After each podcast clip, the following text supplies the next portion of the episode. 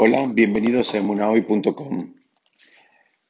Seguimos estudiando la operación Team y hay un versículo donde eh, la Torah establece cuál es la actitud que la persona tiene que tener cuando se acerca a un, eh, a un tribunal rabínico. Es decir, em, cuál es la actitud y cuál es, em, digamos, la postura que la persona debe asumir. Y es bastante bastante llamativo, bastante interesante. Dice así, según la enseñanza que te impartan y de acuerdo con el veredicto que te dirán, deberás hacer.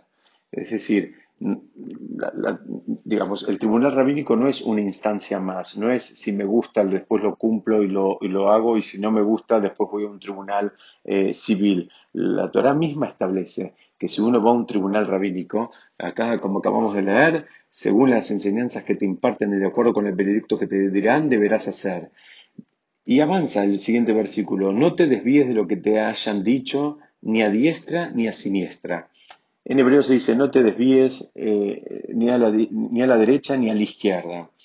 Y acá aparece un Rashi, un comentario del comentarista clásico Rashi, un sabio que vivió hace unos aproximadamente mil años, donde dice que mismo que los sabios te digan que la derecha es la izquierda o que la izquierda es la derecha, les tenés que creer.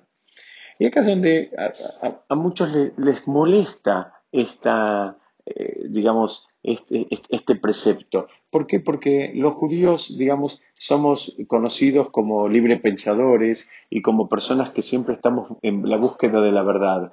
Entonces, alguien podría decir, bueno, si alguien me dice a mí que la derecha es la izquierda o la izquierda es la derecha, yo tranquilamente podría decir, mire, discúlpeme con todo respeto, yo lo, digamos, le quisiera decir que eh, posiblemente usted está cometiendo un error, que, que, la derecha es, eh, es derecha y que la izquierda es izquierda. Entonces, eh, ¿cómo es que este sistema judicial nos pide que nosotros tengamos esa fe ciega en los, en los sabios que comandan los tribunales rabínicos, eh, cuando, como acabo de decir, cuando habitualmente nosotros ejercemos ese, eh, ese derecho de pensar y de debatir y de discutir. Entonces, encontré en el Rab Berkovich una explicación que él dice muy interesante. Eh, dice mismo que uno a veces sabe que lo que le están diciendo está mal, uno está convencido de que la derecha es la derecha, ahora le dicen que la derecha es la izquierda. ¿Cómo, funciona esto? Y él dice, eh, encuentra, digamos, una sutileza en las palabras de este comentarista que se llama Rashi, y dice que él no, a propósito, no utilizó una expresión que diga que los sabios van a venir y te van a decir que el este es el oeste o que el oeste es el este. Te habló de derecha e izquierda.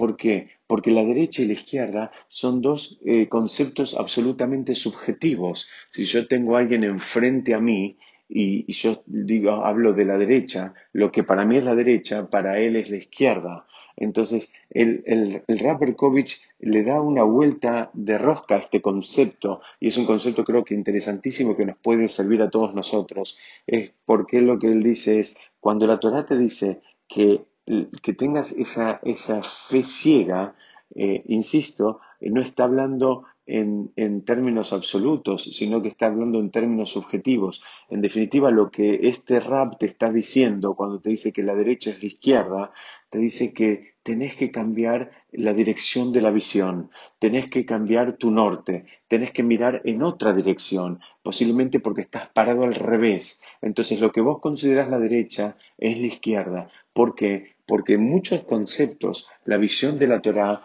es exactamente al revés de la visión del mundo secular. Las cosas y los valores que existen en el mundo secular eh, no necesariamente coinciden con los valores elevados de la Torá. Y lo que hoy está aceptado y parece divertido, eh, para la Torá sigue siendo eh, muchas veces algo muy bajo y condenado. Entonces, cuando presenta el sistema judicial la Torá y cuando presenta la actitud que la persona debe tener, es básicamente una actitud de eh, subyugarse al conocimiento de los sabios, porque todo lo que conocemos de afuera muchas veces no nos sirve, no nos ayuda cuando queremos aproximarnos a una disciplina más elevada como lo es la Torá. Como dicen habitualmente nuestros, nuestros sabios, yo se lo escuché decir muchas veces a mi maestro Rabhaim Zuckerberg, dice, no, no, no intentes meter a la, a la Torá adentro de tu cabeza sino al revés, trata de abrir tu cabeza hacia una realidad mucho más superior, mucho más elevada y mucho más abarcativa. Y ese ejercicio requiere que si alguien viene y te dice que lo que vos pensabas que es la derecha es la izquierda, simplemente te des vuelta y mires en la misma dirección que tu maestro. Muchas gracias. Besat Hashem. Seguimos estudiando la próxima.